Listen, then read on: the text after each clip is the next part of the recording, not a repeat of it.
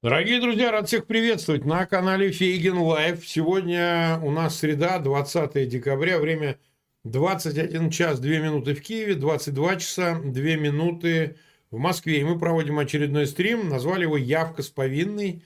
И сегодня у нас в гостях правозащитник э, Владимир Осечкин. Владимир, рад тебя приветствовать. Э, добрый вечер, Марк. Спасибо большое за приглашение и приветствую наших уважаемых зрителей и подписчиков. Всем здравствуйте. Да, ну вот нас около 6 тысяч смотрит, и около 2 тысяч поставили свои лайки. Я напоминаю всем зрителям, что важно, чтобы вы ссылки на этот эфир разместили в своих аккаунтах в социальных сетях группы, поставили лайки. А напоминаю, что вот мы выяснили, что, оказывается, платформа YouTube списывает Э, подписчиков, э, которые подписаны на канал против их воли. Вот они закидали меня этими письмами о том, что да, с удивлением обнаружили, что они не подписаны на канал Фейгин Live и не ставят колокольчик уведомлений. И это мы разбираемся с платформой YouTube. Мы там пишем им, они как-то оправдываются. Но тем не менее, факт остается факт. У нас огромное количество писем, сообщений о том, что вот э, люди почему-то отписаны. Да? У нас нет оснований не верить нашим зрителям, но я призываю тех, кто смотрит этот эфир, пожалуйста, проверьте, а вы подписаны на канал Фейгин Live? Приходит ли вам уведомление о том, что значит, э, э, новые эфиры выходят на канале. Причем, повторяю, в мае были слушания в Конгрессе этого 2023 года, там представители Google и YouTube отвечали на вопросы конгрессменов и заявителей о том, что такое место имеет, и подтверждали, что действительно такие вещи происходят с отпиской, припиской. Я не знаю почему, как действует алгоритм, чье ли это произвольное решение, но факт остается фактом. Поэтому для меня очень важно, чтобы зрители с канала не уходили только добровольно. Если уж они решили не смотреть, это дело личное. Мы никого не держим, никого не заставляем. Но если вы собираетесь смотреть э, эфиры канала Фейгин Live, то обидно, что вас вдруг почему-то отписывают. Ну, на каком, означ... на каком основании-то, да? Так что проверьте, и если не обнаружите подписки, подпишитесь снова. Вот, но а, и, естественно, канал Владимира Осечкина, ГУЛАГу нет, подпишитесь тоже, это тоже имеет значение, так сказать, в описании к этому видео, по ссылке можете пройти и подписаться там. Ну что же, вот смотри, новая история с этим а, полковником, да, он ГРУ Саликов. Да. А, а он, я так понимаю, а, ты имел отношение к его переброске, значит, э, передислокации из России в Нидерланды. Вот, я так понимаю, твоя поездка в Нидерланды как-то была с этим связана, ты об этом писал. Э, есть ряд на канале э, Владимира Осечкина сообщений, стримов уже по этому поводу и с самим Саликовым беседу. Он полковник ГРУ, как мы понимаем. Причем вот сегодня появилась информация, что, оказывается, и Э, Бабченко с ним был связан когда-то в свое время, Аркадий Бабченко, хорошо нам известный. Э, значит, Art of War, там был ресурс в свое время в нулевых годах, он там тоже с этим Саликовым поддерживал связь и так далее. То есть, человек, который, как мы понимаем, имел отношение к ряду операций и ЧВК «Вагнер», а до этого и, собственно говоря, ведомств соответствующих Минобороны, э, к проведению на территории там, Донбассе, ДНР, ЛНР, как они там так называемых, и в других местах э, операции, и он готов был дать эти показания. Я с неожиданностью обнаружил, что, оказывается, он имеет дом во Флориде и американское гражданство. Правда, это неправда. Но это написал Бабченко, описывая всю эту ситуацию. Правда, это неправда, я не знаю. Ты нам все это расскажи, что там произошло, и кто он такой, и что и как. Ну, по поводу э, инсайда, в кавычках, от господина Бабченко с американским гражданством, здесь, конечно, это смешно. Вот, это даже no comments. Э, вот. Это, это я... не так, да? А, нет, к сожалению, там, или к счастью, не знаю, но это нет. А то, что он так. воевал чуть ли не в морском э, подразделении э, американском в Ираке, это правда? Uh, нет, что, что касается его участия в спецоперациях, в том числе в Ираке, мне достоверно об этом известно, он нам давал об этом свидетельство, показания, мы все это записывали. Но Дал это ли... в американских, он был американским военнослужащим. А, дала ли ему, э, да, там, дала ли ему Америка документы за это. Ну, мне, мне кажется, что это билиберда, потому что мы с таким трудом э, помогали ему и Россию покидать, и по миру передвигаться с тем, чтобы в результате он имел возможность э, запросить политубежище и явиться с явкой с повинной в Гаагу. Что мне кажется, если человек обладал бы американским паспортом и безвизовым возможностью безвизового путешествия по большей части стран, в том числе по Европе. Мне кажется, здесь вообще все было бы по-другому, и мы бы были на три буквы вообще никому не нужны в этой во всей истории. Значит, э, давай тогда поэтапно, если позволишь, по хронологии нашим уважаемым зрителям и подписчикам, кто еще там не смотрел. Э, давай, интер... да, расскажи. Мы ссылки поставим на твой эфир, да, мы поставим ссылки. Ну вот, э, да, значит, первое, он к нам обратился осенью 2022 года и рассказал о том, что он покинул зону боевых действий. Он честно сказал, что он принимал участие в войне против Украины, о чем на данный момент уже сожалеет, и думает о том, что делать дальше, каким образом попробовать искупить свою вину. И на протяжении с осени 2022 года по май 2023 года, на протяжении полугода, наша команда при том, что у нас достаточно много возможностей для проверки информации, факт-чекинга, наведения справок и так далее, мы очень внимательно перепроверяли. Вообще, в целом, если взять э, все истории эвакуации, которые мы осуществляли, либо самостоятельно, либо в интересах э, международного расследования, я могу честно сказать, что это э, эвакуация рекордсмен. Она заняла у нас вот с октября 2022 года по декабрь 2023 года 14 месяцев, рекорд. Угу. 6 месяцев у нас ушло, чтобы самим изучить этот кейс, досье и понять, э, это какая-то агентурная работа там ГРУ или ФСБ, который манипулирует правозащитниками, либо это действительно человек, который из спецслужб, который покидает их и который хочет это разоблачать и рассказывать об этом миру. Потом, после того, когда мы к маю уже пришли к пониманию того, что действительно намерения Игоря Саликова, они искренние, он действительно раскаивается и хочет давать показания, и самое главное, что он готов в принципе отправиться в камеру тюрьмы и сесть в тюрьму за соучастие в агрессии против Украины.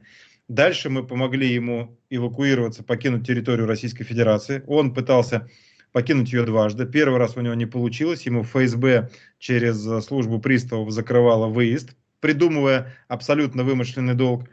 И дальше около двух недель были его взаимодействия с одним из э, ФСБшников, который его курировал, с тем, чтобы внушить своему куратору, что он якобы в интересах своей работы, конво, обеспечения конвоя за границу, выезжает там две недели. И с него даже взяли расписку об обязательстве, что он в течение двух недель вернется и явится, соответственно, там навстречу. Ну, видимо, так это заведено при агентурной работе с теми, кого курирует ФСБ. Кстати говоря, да, здесь важно... А он, а он взаимодействует с департаментом контрразведки, как я понимаю. ФСБ, да, да, конечно же, это ну, контрразведка и вторая служба, два, э, два разных управления ФСБ, которые одни на войне, а другие на гражданке, курируют вот этих вот профессиональных военных, наемников, офицеров, спецслужбистов, спецуру. То есть это, кстати говоря, это, это важно для понимания.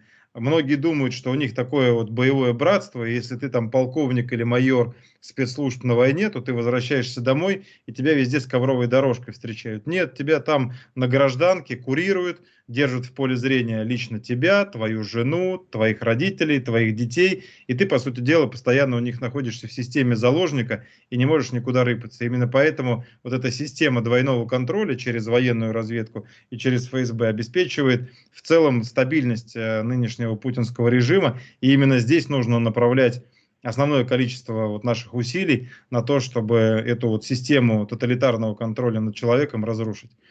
Извини, вот. я тебя перебью сейчас, Володь. Да. Мы сейчас на экране показываем по ссылке э, на ресурс нам дружественный 24 канал, украинский канал, который вот описывает эту историю. Российский военный обратился в Международный уголовный суд, будет свидетельствовать о военных преступлениях. Он, оказывается, еще и оказывается в ЧВК «Редут», один из создателей. Я правильно понимаю, да? Да, вот он здесь вся его история. Если кто-то хочет, мы вам ссылку даем. Вы можете и на ГУЛАГу нет, и вот какую-то самую общую информацию про э, Саликова посмотреть на, на 24 канале. Вот, например, на их ресурсе. Спасибо, да. Да, извини, что да. я перебил. Да, нет, на, на самом деле эта история фантастическая с точки зрения того, что это очень важный, очень ценный свидетель и для Международного уголовного суда, и для Офиса Генерального прокурора Украины, и для Международной группы расследований, и для нидерландских следователей, которые расследуют э, дело о том, как Буком э, сбили э, Боинг MH17, когда погибли сотни людей. И в том числе, я думаю, что его показания будут интересны еще и финским прокурорам и следователям, которые расследуют уголовное дело о причастности олигарха Геннадия Тимченко к финансированию, к организации так называемых. Поэтому здесь это действительно э, то, что произошло. Э, мы, правозащитники, смогли под носом, по сути дела, у ФСБ и у СВР вывести очень важного, очень ценного свидетеля. Для них это абсолютный провал и фиаско. Так как он их обманул? Как ему кураторы разрешили покинуть территорию Российской Федерации? Слушай, как бы, ну, он же периодически, поме... все вот эти вот военные разведчики, вся эта спецура, mm-hmm. они периодически халтурят, вот по-русски, да, э, в частных охранах. Есть подработать и так далее. Да, совершенно верно. Поэтому он убедил своего куратора, как бы, когда это было все на грани фейлда и провала, он убедил э, своего куратора, что он едет сопровождать какой-то груз, ему нужно буквально выехать там на несколько дней, и он точно вернется и дальше вот э, будет выполнять какое-то очередное задание, связанное с э, его там направлением куда-то там, где необходимо его познание, опыт, умение вот этого военного разведчика.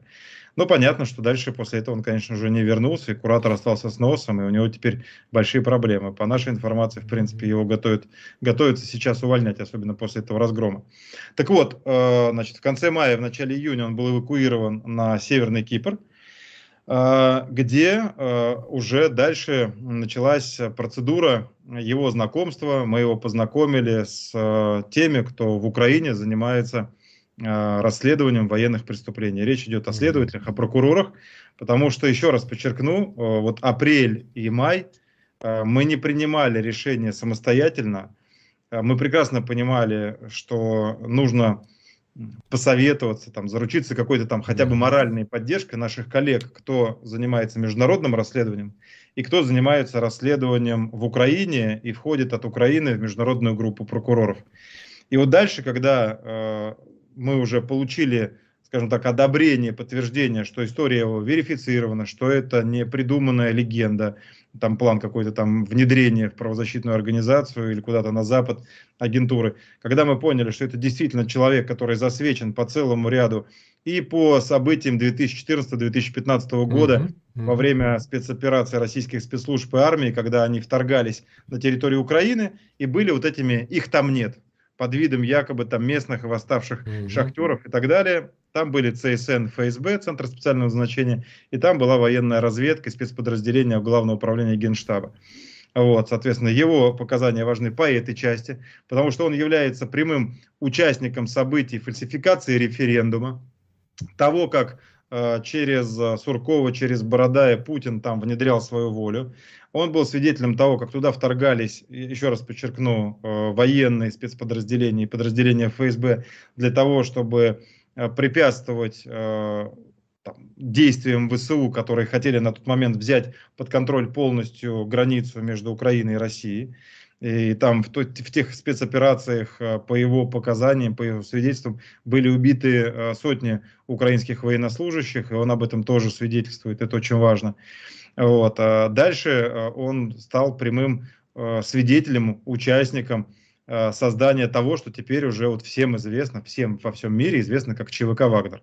Он лично знал Диму Уткина, для него Дмитрий Уткин – это Дима Уткин, потому что Саликов был из 15-й бригады ГРУ, этот был, и Уткин был из 2-й бригады ГРУ, и они неоднократно на разных, там, как они называют, там, спецмероприятиях, заданиях, они пересекались. И в какой-то момент Уткин был у него в подчиненном положении, а в момент, когда Уткин с Пригожиным взялись за кровавое месиво, за а, спецоперацию по ликвидации так называемых, в кавычках берем, полевых командиров, которые в 2014 году э, и в 2015 действовали пророссийски, и ну, задача была у Кремля выкосить всех, кто так или иначе там не слушает Бородая с Сурковым, кто не встраивается вот эту вот вертикаль, которую выстраивает э, там, Путин на местах. И тогда дальше Уткин э, предложил ему быть одним из руководителей вот этой так называемой группы Вагнера. У Уткина был на тот момент позывной Вагнера, это потом уже позже он стал девятым. Вот. И, соответственно, когда зашла речь о соучастии в этом э, Саликов отказался, потому что, ну, видимо, каким-то образом там тепло к некоторым из этих командиров относился и не хотел выполнять эту часть задания. В тот же самый период э, именно российские спецслужбы его прикомандировывали на позицию, вот, у него по российским э, званиям в табеле о рангах на тот момент было звание майор, но в так называемой, в кавычках берем, генпрокуратуре ДНР он стал начальником четвертого отдела управления спецопераций. И там он получил внутреннее звание полковника вот этой вот истории. И понятно, что они там ну, выполняли много различных там, специальных заданий в интересах э, ФСБ и Главного управления Генштаба. Э, и замыкались на кураторов на Лубянке. Он рассказывает, что у него там был лэптоп, с определенным там системой шифрования, через которую они получали как раз из центра задания, что делать дальше. Поэтому, когда там много лет подряд Путин Э, всем врал о том, что их там нет, это не мы, это все на местности и так далее, угу. глядя в глаза Меркель э, там, и другим европейским лидерам, он в наглую врал, а за спиной его спецслужбы как раз этим занимались. В этой части его показания важны. Потом дальше э, история 17-18 года, его участия как раз в Сирии. Это тоже достаточно интересные показания, потому что он является свидетелем, очевидцем, как ЧВК Вагнера принимал участие в преступлениях как э, в отношении э, там, населения в Украине, так и в Сирии. Там достаточно большой такой вот э, этот список преступлений, э, которые он там раскрывает, и в этой явке с повинной он коротко описывает, а в том, о чем он говорил последние полгода, там гораздо больше, там у нас записано там десятки э, часов э, различных его свидетельств и показаний. И дальше самое важное, э, то, что имеет прямое отношение к э, вот, нынешней э, уже открытой фазе войны, это его показания как человека, который в рамках одного из спецподразделений Министерства обороны возглавлял подразделение, которое вторгалось через территорию Чернобыльской АЭС на территорию Украины, и у которых было специальное задание во время вторжения и вот атаки на Киевскую область, на Киев – а, у них была группа э, там, спецназеров, спецназовцев, офицеров э, ГРУ и сил специальных операций и профессиональных наемников, ну, можно сказать, киллеров, да. Вот у них было э, задание во время, значит, захватить здание СБУ на набережной, и mm-hmm. им прикомандировывали двух беглых СБУшников, одного, по-моему, прокурорского, бывшего при Януковиче, и одного беркутовца которые должны были их как раз там проводить по коридорам и показывать им, э, помогая им выполнить задание. А задание, в этом задании э, заключалась э, ликвидация, по сути, по-русски убийство всего руководства службы безопасности Украины и всего руководящего состава. Плюс существовали еще списки тех, кто в отпусках, либо в выходные, с тем, чтобы еще потом поехать по Киеву по адресам и заниматься их. К счастью, Э, да, э, этот план провалился, они его не реализовали, потому что ВСУ героически э, начали оттеснять, то есть они приблизились к Киеву там на, в пределах там 10-15 километров, и до реализации этого адского замысла оставались какие-то считанные там часы, и дальше, конечно, это вот еще раз, это героизм э, вооруженных сил Украины, которые начали оттеснять ну, это да. российские войска и защищать.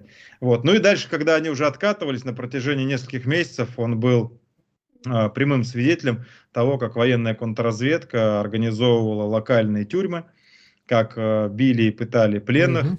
В одной из них э, ему доставалась роль такого коменданта, где его спецназ должен был охранять внешний периметр, а внутри с пленными в кавычках работали, по сути дела, пытали э, сотрудники контрразведки ФСБ, он об этом свидетельствует. Mm-hmm. И, конечно же, он еще раз, он написал явку с повинной. То есть здесь я сейчас его ни в коем случае не оправдываю в этом и не пытаюсь каким-то образом его обелить.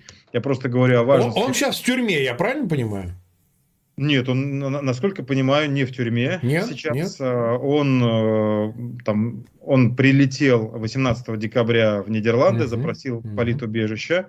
И в то же самое время, за несколько дней до этого, как раз вот да, ты правильно подметил, я летал э, в Нидерланды с тем, да. чтобы его явку с повинной зарегистрировать э, в системе регистрации, там, обращения заявлений угу. Офиса прокурора Международного уголовного суда. То есть он сначала подал явку с повинной, а потом в последующем он через несколько дней прилетел в Нидерланды. Насколько я понял от адвокатов, э, его освободили там через полтора суток после его прилета, э, вывели, вывезли из здания аэропорта и переместили, как нам наши источники адвокат сообщают в безопасное место. Еще раз подчеркну. Понятно. Я не знаю, как бы сейчас я не хочу утверждать, он находится где-то под охраной в безопасном месте, или существует некий тайный ордер на его арест, который был у МУСа, либо офиса генерального прокурора Украины. То, что я знаю из открытых источников и от наших источников, насколько я понимаю, все-таки и МУС на сегодняшний момент, и офис генерального прокурора Украины, которые имеют здесь решающую роль в этом расследовании, преступления совершались на их территории, они его, по крайней мере, на данный момент и на протяжении всего периода до этого рассматривали, рассматривают как важного свидетеля. Потому mm-hmm. что существует международное законодательство, э, конвенции соответствующие, которые именно военного, который выполняет приказы, Э, в этой части защищает, если не будет установлено, что этот человек совершал, совершал военные преступления, там, мародерство, изнасилование, убийство мирного населения да, да, да. и так далее, и так далее. Пока на сегодняшний день, при том, что он давал достаточно подробные показания, которые во многом подтвердились э, в Украине, еще раз подчеркну, на вчерашнее, на сегодняшнее утро э, квалификация была именно как свидетеля. Хотя, опять же, э, что абсолютно не подменяет необходимости работы нидерландских правоохранительных органов, офиса прокурора МУСа, украинских следователей, прокуроров, которые должны проводить расследование. И, конечно же, если они скроют какие-то моменты, что да, его часть да, привлекать. безусловно, будут привлекать. И более того, еще раз подчеркну э, важность момента. Он морально чувствует, что он принес Украине много зла, он об этом написал явку с повинной, он об этом э, в книге в своей, которая называется «Нет войне», поэтапно раскрывает все это. И он готов сесть в тюрьму. Единственное, что его заботит, с тем, чтобы э, российские спецслужбы, мстя ему, не намазали mm-hmm. дверь э, квартиры, в которой живут его маленькие дети и жена, чтобы они не от новичка. А они где живут, маленькие дети и жена? Они вместе с ним прилетели, очевидно. А, вот так. Да, да, конечно, да, они прилетели вместе с ним. Вот. По поводу него, еще раз, он морально готов, если будет квалификация и прокуроры и судьи решат, что его нужно помещать в камеру, он готов да. отправиться в тюремную камеру и будет ну, сидеть, э, не дергаясь, спокойно, сидеть, да. не пытаясь там куда-то там сбежать и увильнуть от ответственности. Так, хорошо. Значит, мы в эфире 22 с лишним минуты, и нас смотрит почти 31 тысяча человек, и Лайки приближаются к 10 тысячам. Напоминаю, ждем от вас помощи в виде ссылок на этот эфир ваших аккаунтах в социальных сетях, группах. Мы продолжим обсуждать. Значит, на вопрос о семье ты ответил. Вот появилась информация, что а, Роман Светан, который находился в плену, насколько я понимаю, в Донбассе и тоже подвергался насилию там, а, потом был обменен после событий 2014 года, а, узнал этого Саликова из числа офицеров, которые то ли имели отношение к его пыткам, я так и не понял, то ли а он присутствовал просто в месте, где допросы проводились. Что тут можно сказать? Есть что-то известное? Э, сразу сходу, э, как только в новостной ленте несколько часов назад я увидел, что одно из медиа взяли кликбейтно, что вот якобы Светан опознал да. Саликов как э, да. садиста, который его пытал, Первое, что я сделал, я позвонил э, украинским прокурорам, с кем мы в контакте, с кем, э, кому мы помогали в расследовании, и задал логичный вопрос. Как так получается, что, насколько я понимаю, вы Светана допрашивали как пострадавшего от пыток, начиная там с 15-16 года, как получается так, что все эти полгода при наличии допросов, если действительно это так, э, этот человек у вас квалифицирован как свидетель, и вы мне подтверждаете, что именно как свидетель.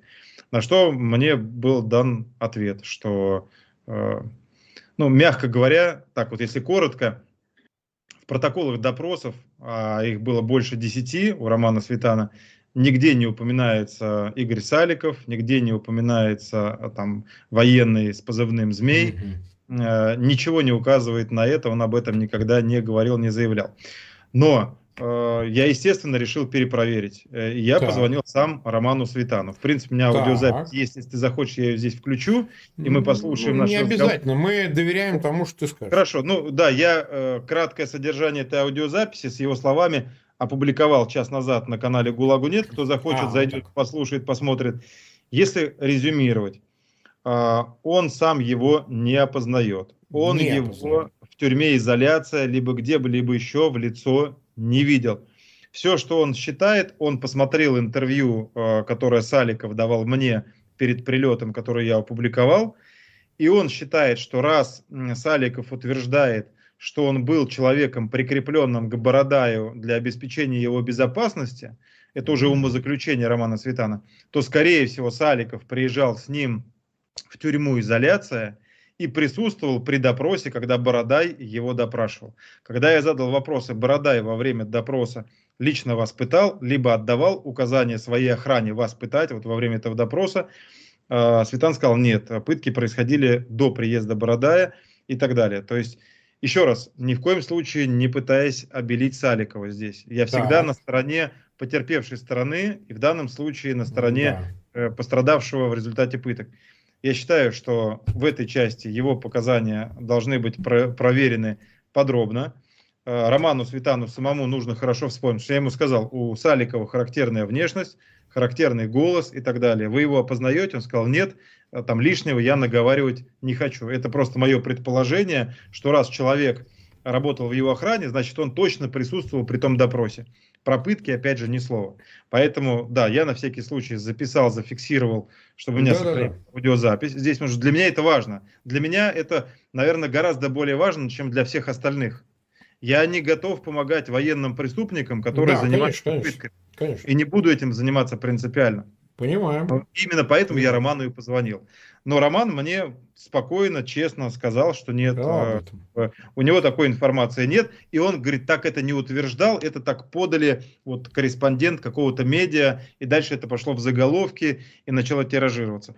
Но тем не менее, после этого разговора я аудиозапись 20-минутную со Светаном переслал украинским прокурорам. Я попросил повторно провести проверку всех его показаний и по части пыток в отношении Светана составить дополнительный блок вопросов, который э, украинские прокуроры, либо э, их коллеги в Гааге будут задавать э, Саликову с тем, чтобы Саликов дал показания о том, что ему известно про тюрьму изоляция, про причастность Бородая к пыткам и конкретно про эпизод, который был 27 июня 2014 года в отношении Романа Светана в этой части. И если нужно, проводить э, допросы с применением полиграфа и, да, соответственно, и Светана опрашивать внимательно, проверять, не, э, скажем так, не является ли сегодня это некой ну, скажем так, там, дополнением фантазии на фоне того, что об этом все СМИ пишут. Вот. И, кстати говоря, Роман мне достаточно эмоционально сказал, что он испытывает очень неприятные чувства по отношению к правозащитникам, адвокатам и прокурорам и следователям, что мы все никчемные, что за 10 лет мы ничего не смогли Но сделать, имеет право, что имеет от право. нас нет и так далее, и так далее. Вот. Ну, тем его не менее, право. его нужно будет допросить и сопоставить его медицинские документы с, э, сопоставить с показаниями. И, ну и, конечно, в этой части, если есть информация, подозревать, что Игорь Саликов к этому причастен, нужно ему задавать вопросы и перепроверять эту информацию, в том числе сверяя вот те даты, которые указывает Светан, и устанавливать местонахождение на 24-27 июня 2014 года Игоря Саликова. Хорошо. Давай тогда еще раз вернемся к вопросу, почему же все-таки Игорь Саликов, ну, все-таки полковник, столько лет отдал военной службе, э, добросовестно, ну, как кажется, раз его не, не, не наказывали, наоборот, поощряли, отдал, э, значит, э, годы службы и участвовал в этих во всех операциях, там, Сирии, и вот тебе Украины и так далее. Почему он все-таки решил уйти на Запад? Вот что главное побудить внимание? Почему я спрашиваю этот вопрос? Многие говорят, он чего-то боится, значит, он что-то там накосорезил внутри России, и это способ избежать то ли ответственность, то ли смерти даже возможные, а мы видели такие случаи в самой России. Или же это какое-то его идейное убеждение, что вот он решил больше а, не участвовать в этом во всем, не иметь к этому отношения. Что там есть и что ты сам видишь в этом во всем? По поводу того, что он а, чего-то там в России боялся, что его кто-то куда-то там... Ну, может быть. Делает, а, я так тебе скажу это бред, который не выдерживает э, ни, ни логики, ни проверки фактами. Мы с ним находились на связи с октября 2022 года. И более того, тебе могу сказать, весной э, его кураторы ему предлагали и буквально навязывали ему должность начальника, э, там, командира разведки одной, одной из дивизий, которые формировались при финансовой поддержке Росатома для отправки на войну в Украину. Формировалась новая укомплектованная дивизия, э, которой там еще в два раза больше денег, помимо зарплат от Минобороны, Росатом доплачивал офицерскому составу. Э, вооружалась, экипировалась по полной программе, ему предлагали очень большие деньги за эту должность. То есть он там не был внутри России до последнего там диссидентом, не был под подозрением. Э, мы использовали с ним определенные там системы. Ну а такое возможно, что они вот его не проверяли ничего и не знали, что он с тобой переписывается и так далее. Многие задают просто эти вопросы. Я адресую ну, вопросы, нас, которые...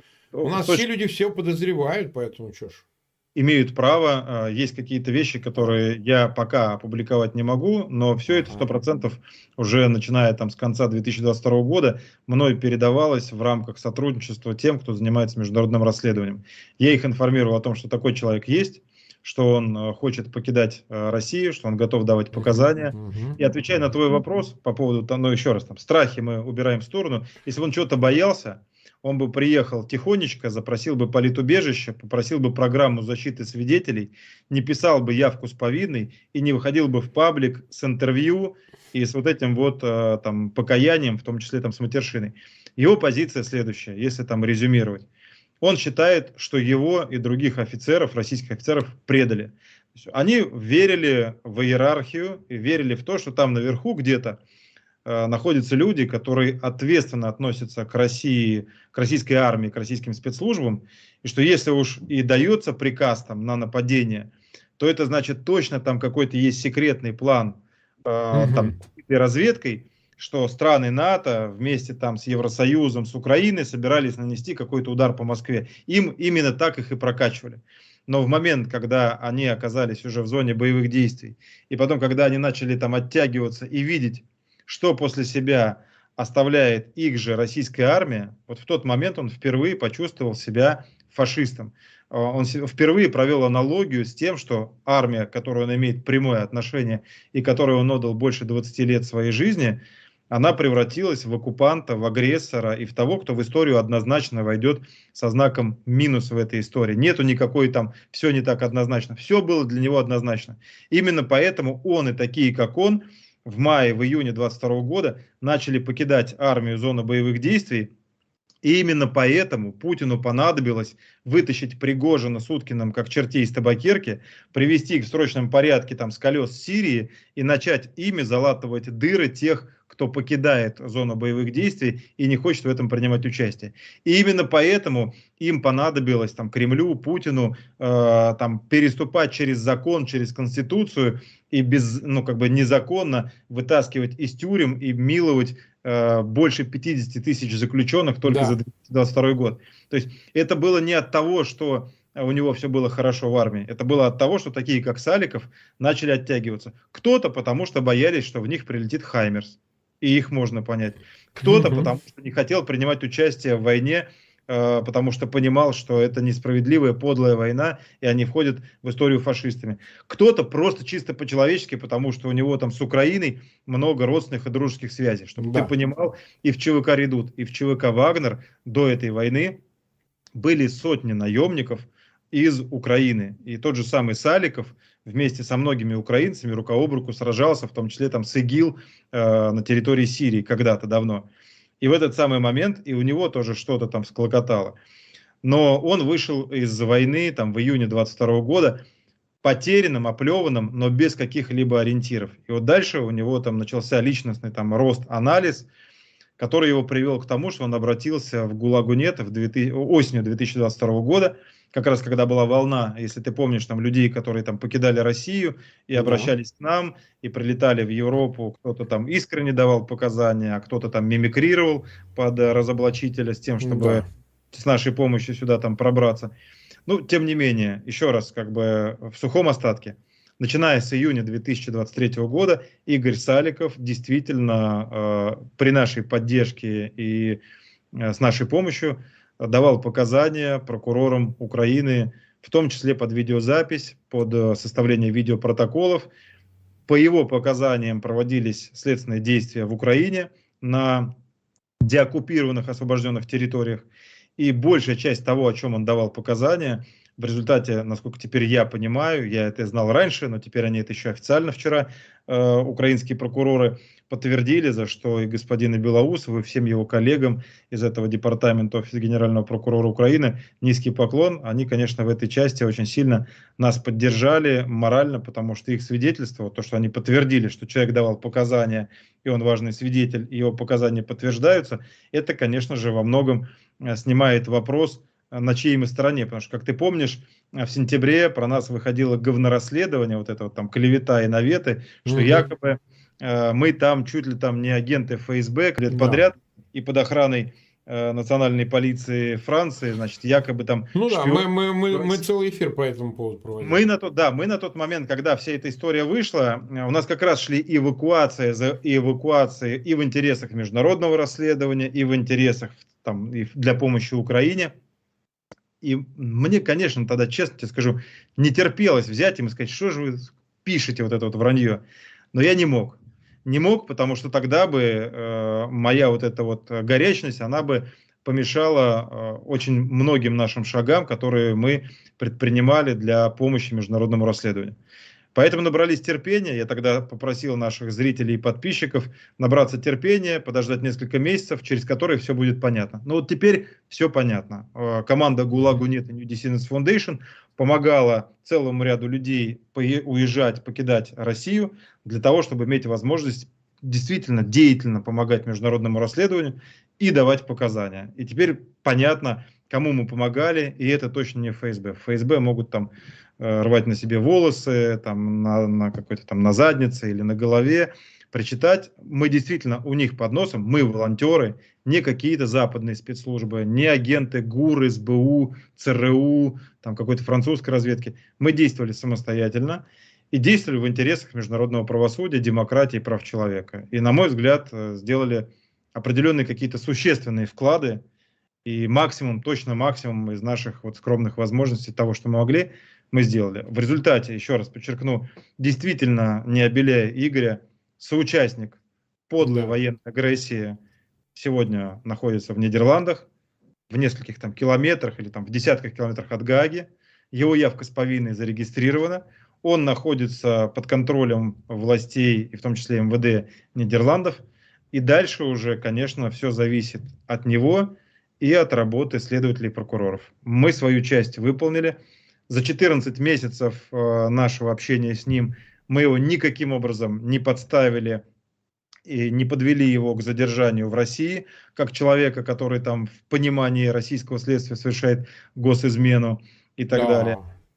Поэтому здесь э, абсолютно понятно и очевидно, что мы ничья не агентура, а мы самые настоящие независимые правозащитники. И у нас еще ну, есть коллеги, да. коллеги из антивоенного движения «Нет войне», которые умеют эффективно эвакуировать людей, за что им тоже огромное спасибо, потому что в этой операции принимали участие не только мы, но и наши коллеги, волонтеры и правозащитники.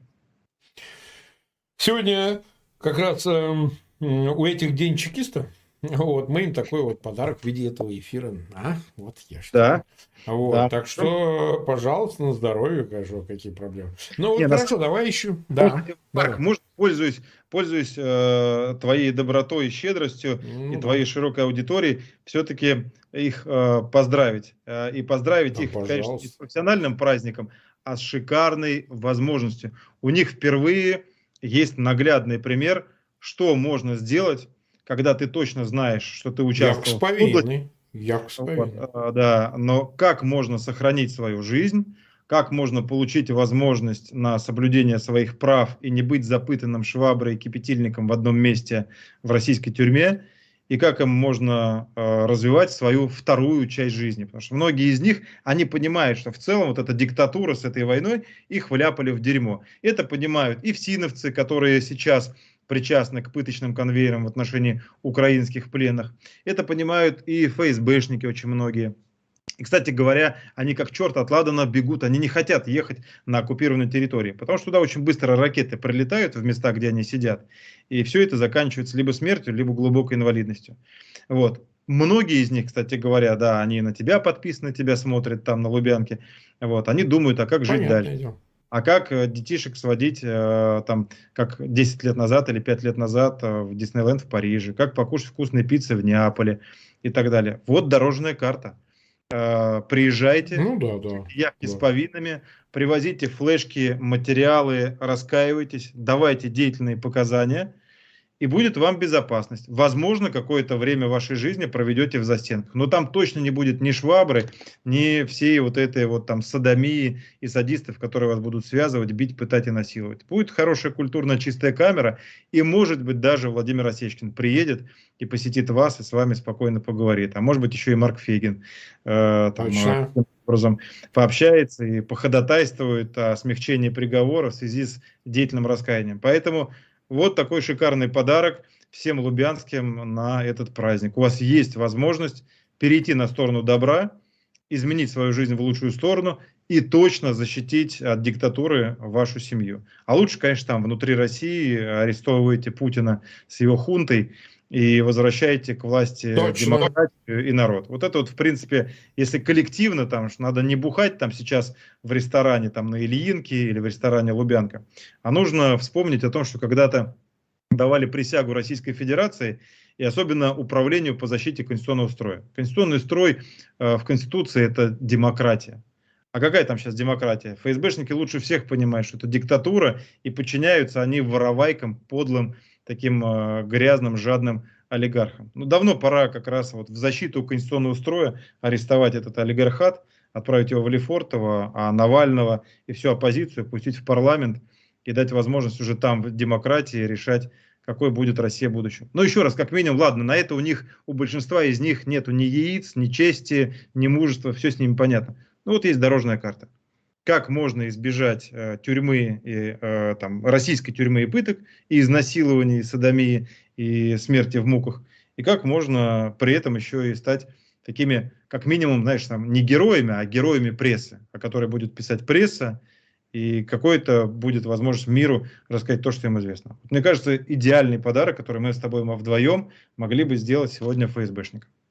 Да, ну, собственно, мы в превью э, этого эфира «Явка с повинной» вынесли так э, картинку, которую делает искусственный интеллект. Путин сидит на скамье подсудимых, его мы тоже ждем с явкой повинной, любимый его Международном уголовном суде, где на него выписан ордер по статье 8 Римского статута, его ждут с нетерпением.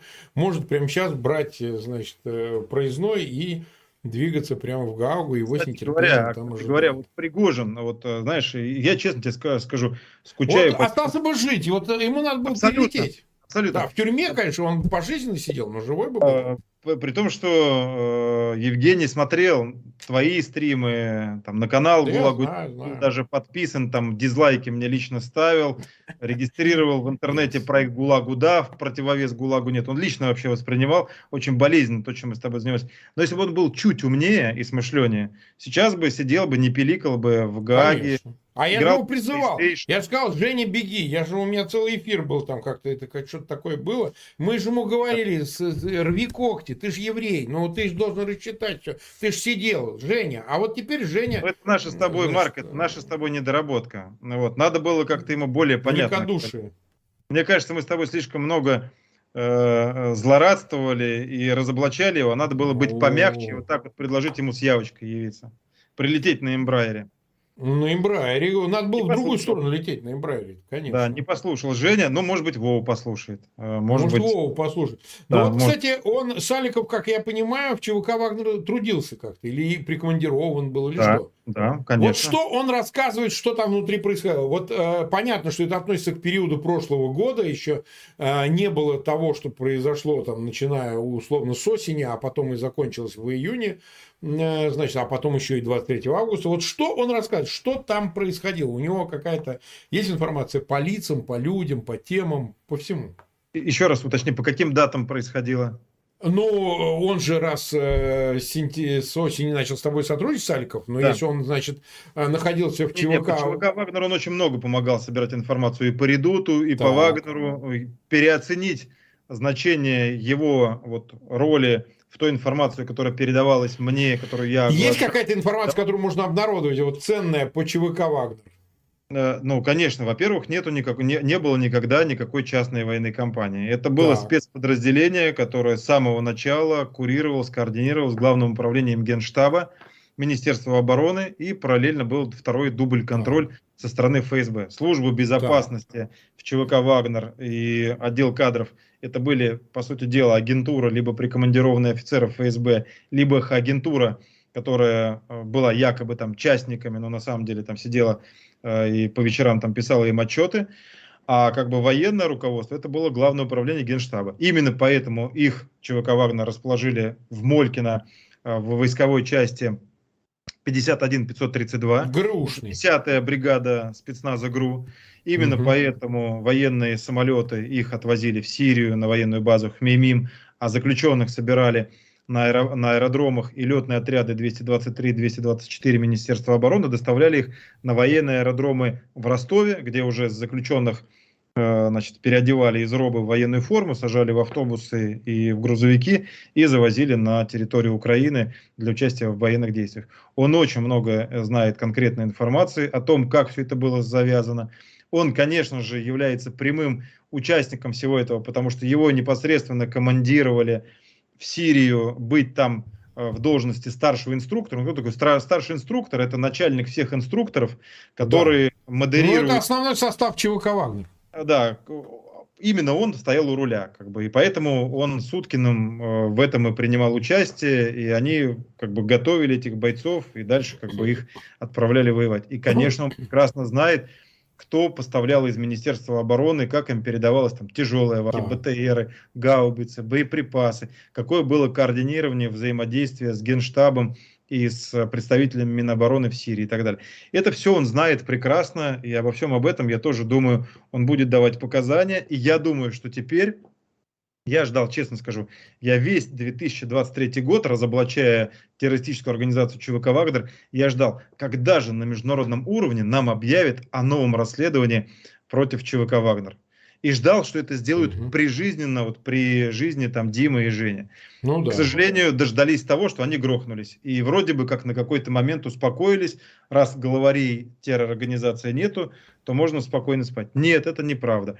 И я так считаю. И я материалы об этом публиковал и передавал, в том числе в МУС. И Саликов точно знает и будет об этом давать показания, э, что к этому, значит, у него вторая книга, которую он сейчас пишет, так и называется «Вагнер. Армия Кремля». Поэтому я думаю, что теперь уже вот с наличием такого массива информации, с такими свидетелями и с тем массивом информации, которую я пытался передать в этом году, но меня попросили это сделать, передать там в январе-феврале, я думаю, что после этого у офиса прокурора Международного уголовного суда не останется выбора какого-то маневра, и им нужно будет организовывать уголовное преследование, расследование, в том числе по деятельности ЧВК «Вагнер», и, конечно же, начать э, реализовываться по новым ордерам э, в отношении и Путина, и тех генералов Минобороны и ФСБ, которые курировали и организовывали, и командовали ЧВК «Вагнер». В том числе по генералу с позывным «Рязань», это Сергей Свит, э, которого обделяют вниманием там пресса, журналисты, расследователи, а именно он, между прочим, на секундочку, курировал и ЧВК «Вагнер», и ЧВК «Редут» mm-hmm. на территории Украины и фигурировал там с позывным «Рязань», и Саликов его опознает как генерала Свида, который являлся командиром той самой войсковой части 51-532 10-й бригады спецназа, где базировался ЧВК «Вагнер». Поэтому здесь вот она тесная взаимосвязь Минобороны ЧВК «Вагнер» и тех военных преступлений, которые однозначно они совершили под Бахмутом, Солидаром и так далее, потому что там были зачистки и убийства мирного населения в том числе. Поэтому здесь, э, еще раз подчеркну, ни в коем случае не забегая вперед, э, а то меня посмотрят там в ГАГе и скажут, вы на нас давите. Нет, э, я не принимаю решения за прокуроров, следователей и судей МУСа. Но я точно знаю, что команда ГУЛАГу нет располагает архивами, массивом информации, которые мы частично передали, частично вот в ближайшее время передадим, которые откроют дорогу для международного расследования, для привлечения того же диктатора Путина к уголовной ответственности, в том числе за соучастие в создании этой террористической организации ЧВК «Вагнер». А она однозначно террористическая. Они убивали людей кувалдами, они отрезали им головы в Сирии, они жутко пытали людей и отрезали головы и так далее, там занимались страшными пытками в секретной тюрьме ЧВК «Вагнер» в Первомайске, в обувной фабрике и так далее. Mm-hmm. Так что они по полной программе замараны, и там сказать всем, что вот вы знаете, Пригожина с Уткиным нет, и зачем это делать, ни хрена подобного. Главарь ЧВК «Вагнер» сидит в Кремле. Или там сейчас там ночью там ночует в резиденции Новоогарева. Поэтому однозначно за преступление не только там Пригожин с посмертно должны нести ответственность, а за преступление этой террористической организации должен нести ответственность лично Владимир Путин и генералитет ФСБ и Главное управление Генштаба кто все это курировал и координировал, э, в том числе с отправкой для истребления 50 тысяч заключенных из российских э, тюрем и колоний. И здесь, я уверен, пострадавшими, конечно, в первую очередь должны быть признаны украинцы, но и россияне, которых вот просто как пушечное, как минное мясо, э, не считая, забирали из тюрем и просто как бы без поддержки отправляли на передовую, и ими там залатывали все возможные дыры, чтобы спасать регулярную армию это самое настоящее истребление. И потерпевшими здесь должны быть признаны и украинцы, еще раз подчеркну, и в том числе десятки тысяч там вдов и матерей, э, чьи сыновья погибли под Бахмутом, потому что, еще раз подчеркну, то, что там было, вот эта бахмутская мясорубка, которая там так смаковала вот эта вот гнида, да, значит, да, да. Э, да. И, да, кстати, и Суровикин, между прочим. По Суровикину здесь тоже должны быть ордеры расследования. Мы про него забываем. Там э, и э, Рома Гаврилов, э, ФСОшник, росгвардеец, который был там одной из там правых, левых рук, ног Пригожина, и Мизинцев, Мезенцев, и Суровикин, и Свид. То есть у нас вот сейчас мы с тобой тут называем целый ряд такой э, целый перечень российских генералов разных спецслужб, которые однозначно причастны к ЧВК «Вагнер», которые до сих пор на свободе и в отношении которых до сих пор нет ордеров. У нас до сих пор ордер МУСа выдан только на вывезенных детей, похищенных с территории Украины. Кстати говоря, по этой части Саликов тоже пригодится расследование, потому что он своими глазами, как он утверждает, видел, как э, сотрудники ФСБ автобусами и микроавтобусами вывозили детей с территории Украины на территорию Беларуси и в Россию. Вот. Так что в этой части именно по нынешнему выданному ордеру он тоже является прямым свидетелем, и я уверен, что по этому делу тоже его будут допрашивать. Ну что же, 52 минуты мы в эфире. Нас тут на пике до 44 тысяч смотрело, и 14 тысяч поставили свои лайки. Мы как бы эту тему не закрываем, мы дадим э, возможность ей сейчас э, как-то дальше пойти, и обязательно к ней вернемся. Посмотрим, как будет развиваться история дела Саликова, и, может быть, какие-то новые фигуранты появятся. Обязательно к этой теме обратимся снова. Спасибо Владимиру Осечкину, спасибо всем нашим зрителям. Напоминаю, пожалуйста, проверьте свои подписки на канал Фейгин Live. Возможно, вас искусственно отписали, или же ваша уведомление, а вот этот колокольчик, э, э, соответственно, слетел. Ну и, так сказать, если все этого нету, а возобновить. Ну и, конечно, канал ГУЛАГу нет. Подпишитесь тоже в описании к этому видео. Есть ссылка на канал ГУЛАГу нет, там есть эти эфиры, о которых говорил Владимир Осечкин, и вы их можете посмотреть. Ну что, Володь, спасибо тебе огромное. Будем на связи, посмотрим, как будет развиваться ситуация, и снова, так сказать, проведем эфир, опять об этом поговорим. Продолжаем, Марк. Спасибо. Всем мирного да. неба головой. Нет войне.